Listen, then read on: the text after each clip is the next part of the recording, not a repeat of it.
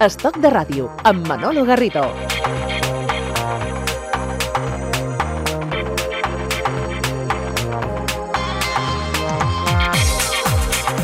Movem per parlar dels jubilats, però des de la perspectiva, allò que deia el José Luis Perales, a què dediquen su tiempo libre? A ningú se li escapa que les coses estan canviant a un ritme frenètic quan a les relacions personals, professionals i els nostres hàbits. I això afecta a qualsevol grup d'edat de la població. No només canvien amb el pas del temps, amb la maduresa o l'envelliment, sinó que també hi ha altres condicionants que modifiquen una cosa més important, la nostra forma de viure. A tot això, quins són els canvis que han experimentat els jubilats a Catalunya i a la resta d'Espanya? Un recent jubilat fa el mateix que un de fa 10 o 15 anys. Com ha canviat el perfil dels nostres jubilats? Aquestes preguntes que ens fa el Quim Ortí hem convidat per trobar respostes a la Raquel Calatayud, que és llicenciada en Ciències Econòmiques i Empresarials, llicenciada en Dret, eh, màster en Gerontologia Social. Senyora Calatayud, benvinguda a Estoc de Ràdio.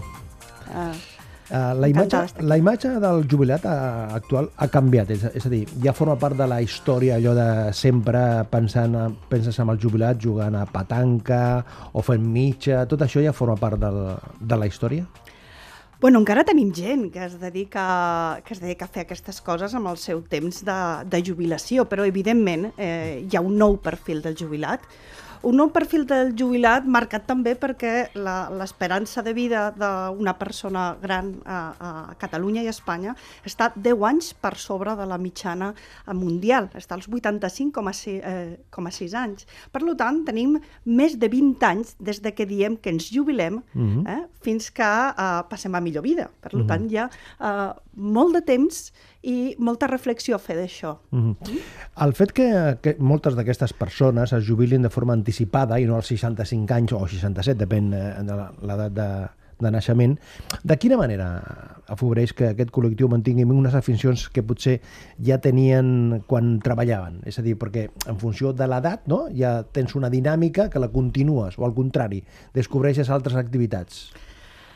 Eh, quan es produeix la, la jubilació, en primer lloc, hi ha una, hi ha una reestructuració de, de la ment a les persones, no? sobretot, eh, inclús a, a els, els últims estudis així ho demostren, que la persona el primer que sent és que se sent lliure. Eh? Per aquesta llibertat després es va posant al seu lloc a mesura que passen els dies, perquè eh, la persona és la mateixa des de 5 minuts abans de jubilar-se fins que es jubila. Mm? Uh, què fa? Pues per començar tenim un, un jubilat que, que és digital. I aquesta és una nova realitat que tenim amb les persones uh, que es jubilen. Uh, hem de ser conscients que, els, que, que la bretxa de, de gent que utilitza eh, les xarxes socials que més està creixent és precisament els de les persones grans.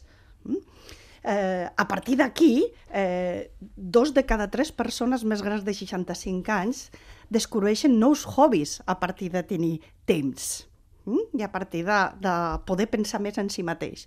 Però també és veritat que tenim que tenir en compte, i segurament alguns dels jubilats que s'estan escoltant així se sentiran, és un jubilat que també té noves preocupacions. Noves preocupacions. Efectivament, perquè tenim gent que quan es jubila, a l'edat mitjana de jubilació actualment està als 62 anys, 62? sí, Caramba.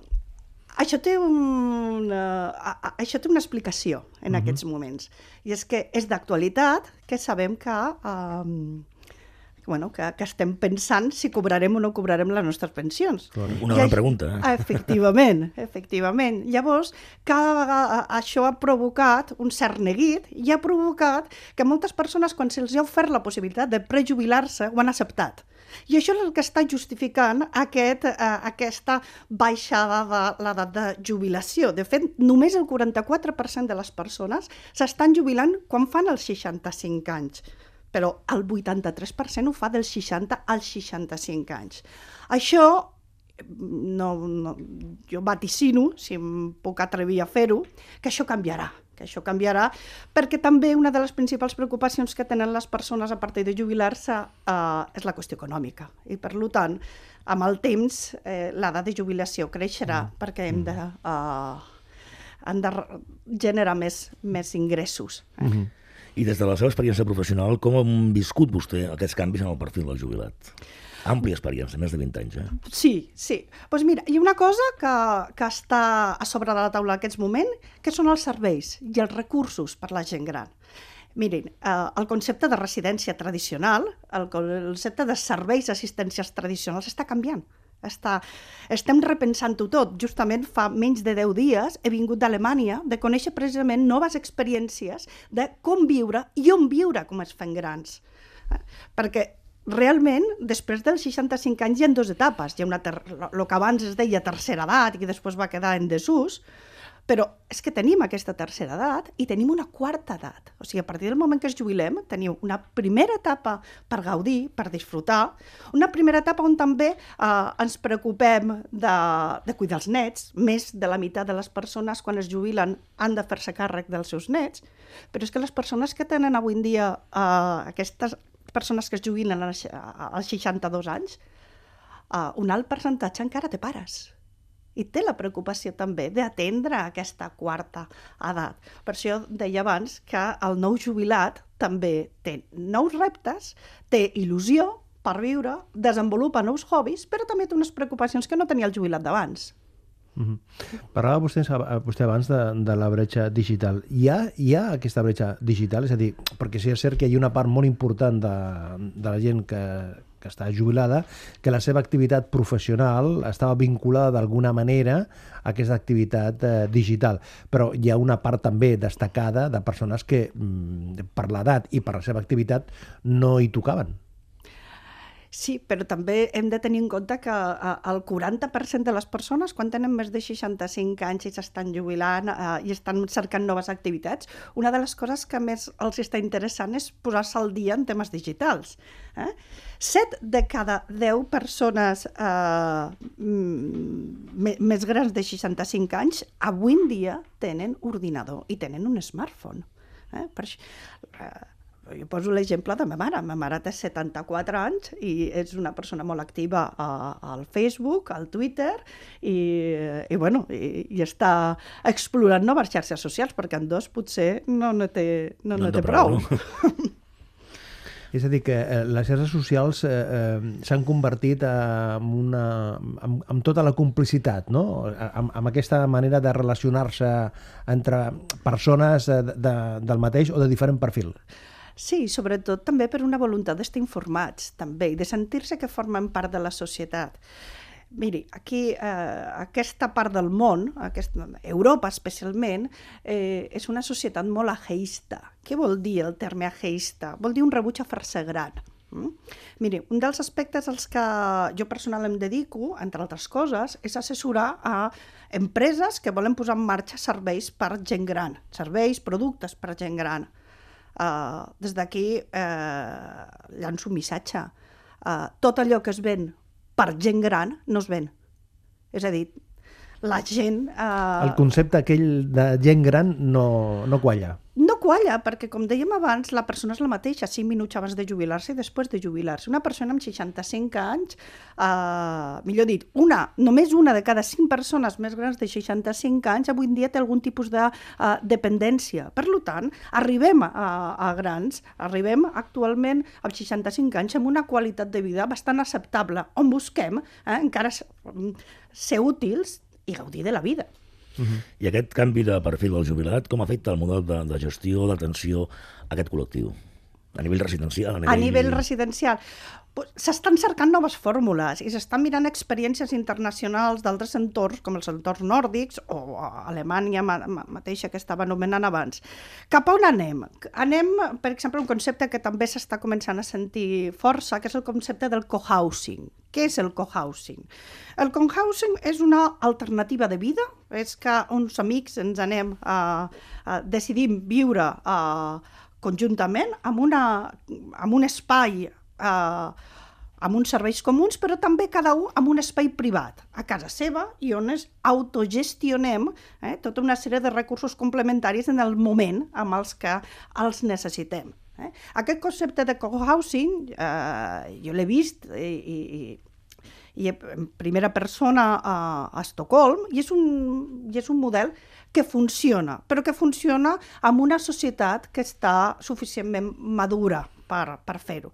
Jo crec que aquí tenim encara que desenvolupar la fórmula més mediterrània perquè aquest mm, tipus de servei tingui, tingui futur, però li donarem voltes i segurament, segurament, bueno, estic convençuda, que aquesta serà la nova, la nova línia. Perquè eh? la, la característica principal d'aquest nou model, quin és? Eh, la, primer, la característica principal d'aquest model és eh, decidir com vols viure, uh -huh. amb qui vols viure i amb els recursos que tens. És a dir, aquestes alternatives hi ha una cosa que és evident, i és que eh, són eh, sobre el paper més econòmiques que el cost d'una uh, plaça de, de residència. Eh?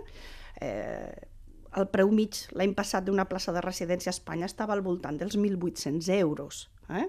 I eh, sabem que una de les coses que li afecta a les persones a mesura que ens, eh, que, que ens anem fent grans és la pèrdua de poder adquisitiu. Eh? Eh, aquí hi ha, molta, hi ha molts, moltes estadístiques i moltes xifres eh, jo no m'aventuraré a repetir eh, ninguna, però sí que és veritat que eh, el poder econòmic de les persones grans doncs, cada vegada és més, eh, és més limitat. No sols perquè tenen pensions baixes, sinó perquè, eh, perquè part dels seus ingressos avui en dia també van destinats a donar suport a la resta del seu entorn familiar. I això és una, és una realitat. Uh -huh. Sí que és veritat que en la nova, eh, bueno, la nova conjuntura econòmica, que anem, mica en mica anem remuntant, això pues, es va corregint, però durant uh -huh. aquesta crisi la gent gran ens ha ajudat a sobreviure a moltes famílies. Feies ben vostè a, a això del co-housing, correcte? Sí. Eh, eh, a, a Catalunya i a alguns punts de la resta d'Espanya hi ha municipis que tenen eh, llars eh, tutelades d'alguna manera on hi ha gent gran, o sigui, són vivendes públiques que tenen una mena de d'acompanyament. Això seria el model similar? És a dir, eh, jo estic vivint en un pis més petit, amb un edifici de 20 o 30 pisos, que això és de propietat pública, jo pago una quantitat eh, per, per viure allà i, i, i a més a més tinc uns serveis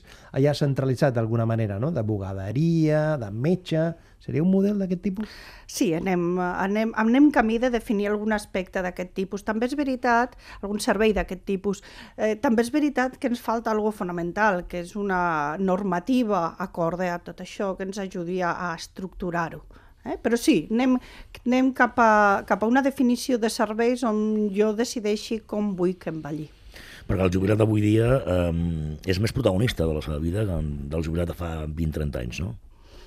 Totalment. I de fet, eh, de fet actualment, inclús a, el que són els serveis residencials, estem apostant per un nou model eh, que, que s'està estenent i que, és, i que és ja està consolidat a països eh, nòrdics, a Canadà, als Estats Units, inclús a, a Centre Europa, que és el que s'anomena l'atenció centrada a la persona, és a dir, eh, cada vegada més eh, els serveis, inclús les residències, s'estan adaptant a conèixer quina és la identitat de les persones que venen a viure als centres per adaptar-se a, de la millor manera possible als seus gustos, preferències, història de vida.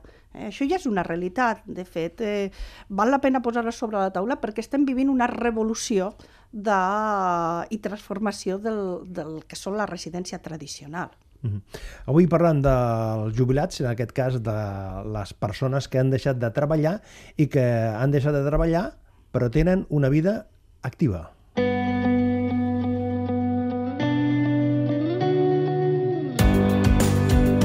Estoc de Ràdio parlem de la vida.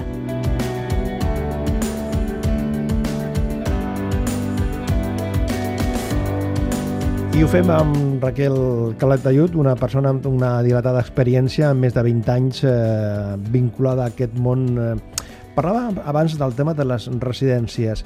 Això també forma part de la història, aquesta, aquest funcionament més passiu, no? Eh, o sigui, residències que es limitaven a rebre a la persona i estava sentada i allò que diu la, la canció viendo passar el tiempo, no? És a dir, que això forma part de la, de la història. El model de les residències està canviant també. Està canviant, està canviant, rotundament. I a més, eh, d'una forma molt decidida, i Catalunya és un excel·lent exemple d'aquest canvi. Eh? eh, estan, canviant, eh, estan canviant la manera d'organitzar eh, els centres, on abans tot estava organitzat en funció d'unes tasques i d'uns horaris establerts que les persones s'havien d'adaptar. Ara la tendència és a l'inrevés, és conèixer qui són les persones que viuen al centre per tractar, en la mesura del possible, d'adaptar els serveis eh, que els hi donen a qui són aquestes persones. Eh? Això és un repte i una transformació que ens costarà i que també eh, requereix un reclam de la societat. És a dir, requereix també eh, que, que, que els amics que la família d'aquestes persones grans que van a viure en una residència a, ajudin als gestors, ajudin a, a, als professionals de les residències per poder conèixer quins són aquestes persones. Perquè també hi ha una realitat, i és que un alt percentatge de les persones que avui en dia viuen en una residència de gent gran són persones amb problemàtica, a, a, amb problemàtica cognitiva, és a dir, que tenen deteriorament cognitiu i en molts casos demència. Mm? Però en tot cas, eh, el que queda molt clar, Raquel, és que, que el jubilat, que la persona atesa, tingui decisió sobre com vol ser cuidat, no?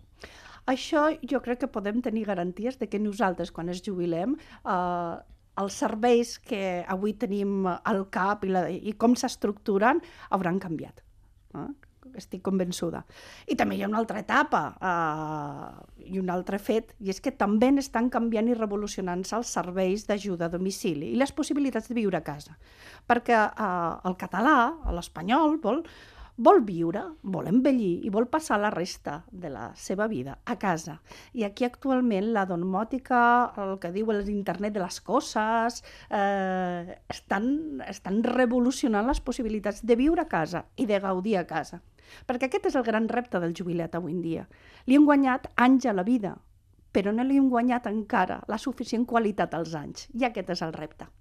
I des del punt de vista econòmic, empresarial, també, eh, déu nhi eh, la, les oportunitats que s'obren, perquè la necessitat de tenir serveis, de, de, de viatjar, de fer activitats, és immensa. És, o sigui, parlava vostè abans de que hi ha 20 anys de diferència la, de la mitjana de vida a Espanya amb la resta de, del món, no? Deia? 10 anys, efectivament. 10, 10. Efectivament, 10 anys. 10 anys de diferència és que, és que el que deia abans, parlem de uh, què fa la persona a partir del moment que es jubila, però és que és del, del moment que es jubila fins que necessita un recurs de, del que estàvem parlant fa un moment, passa molt de temps i hi ha moltes oportunitats per, uh, per fer coses encara. Ho, ho comentàvem, uh, hi ha un interès per aprendre, eh? quasi eh, una de cada dues persones té interès en, eh, en formar-se.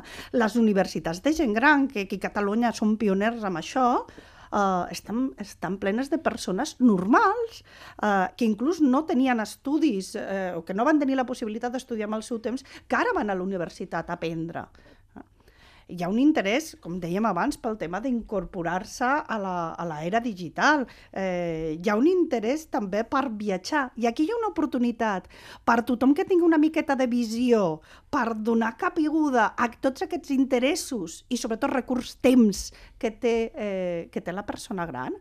Ara, torno a dir el que hem comentat abans. Sobretot, qui tingui aquestes idees, que no posi moltes canes a les fotografies perquè llavors eh, moltes haurem canes a les fotografies a l'hora de convidar, no? A l'hora de convidar. Sí, sí, perquè el ser humà és dels pocs, és dels pocs animals, si m'ho permeteu, que eh, la seva ment, el seu esperit, no envelleix amb el cos.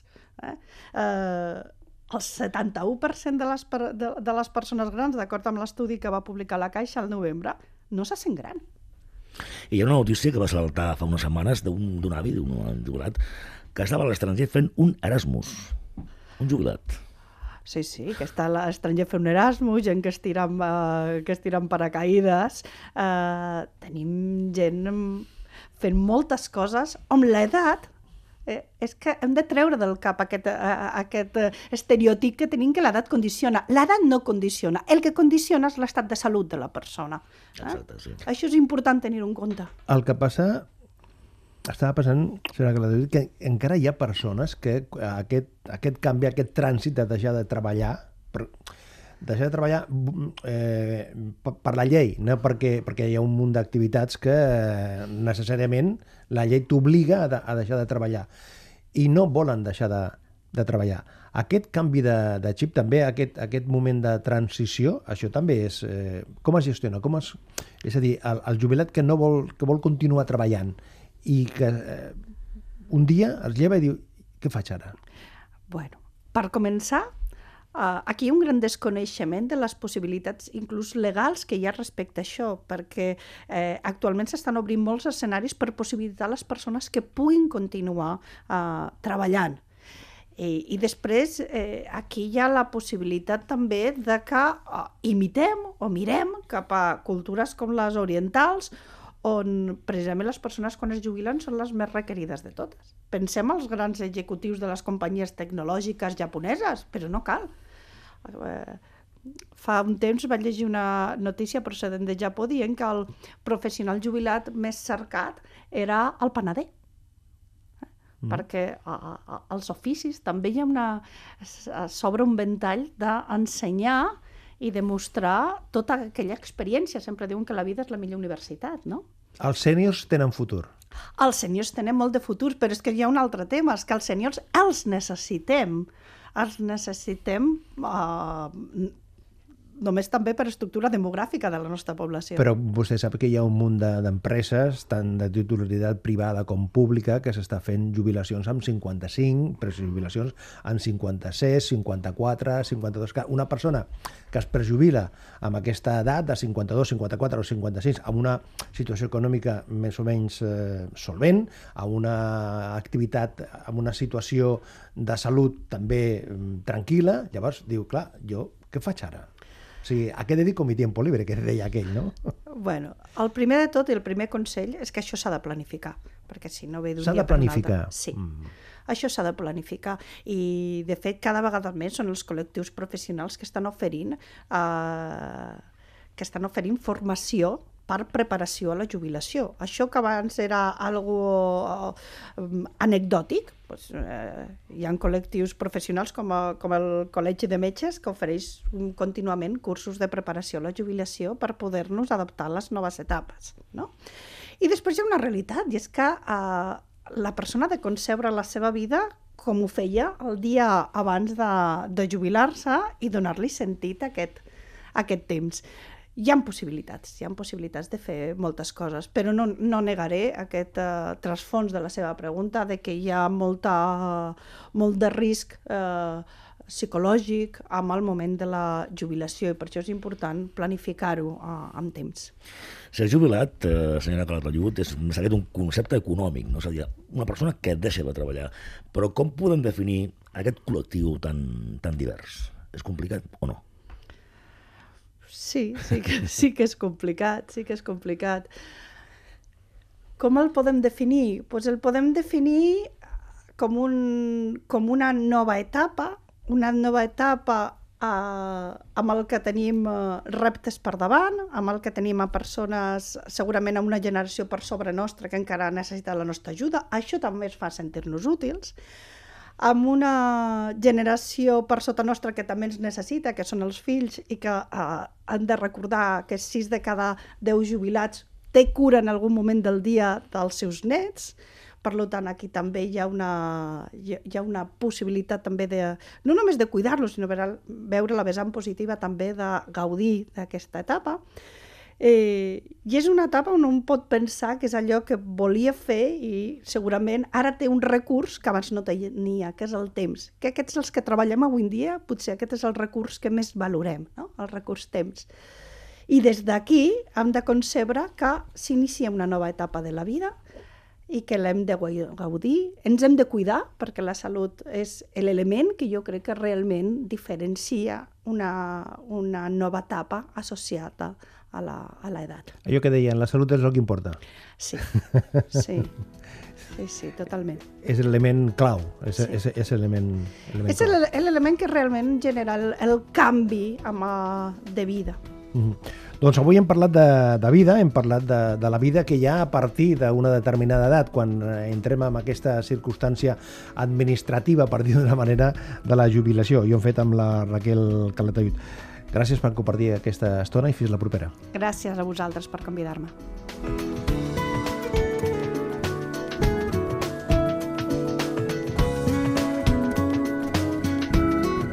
A Estoc de Ràdio parlem de les coses de la vida.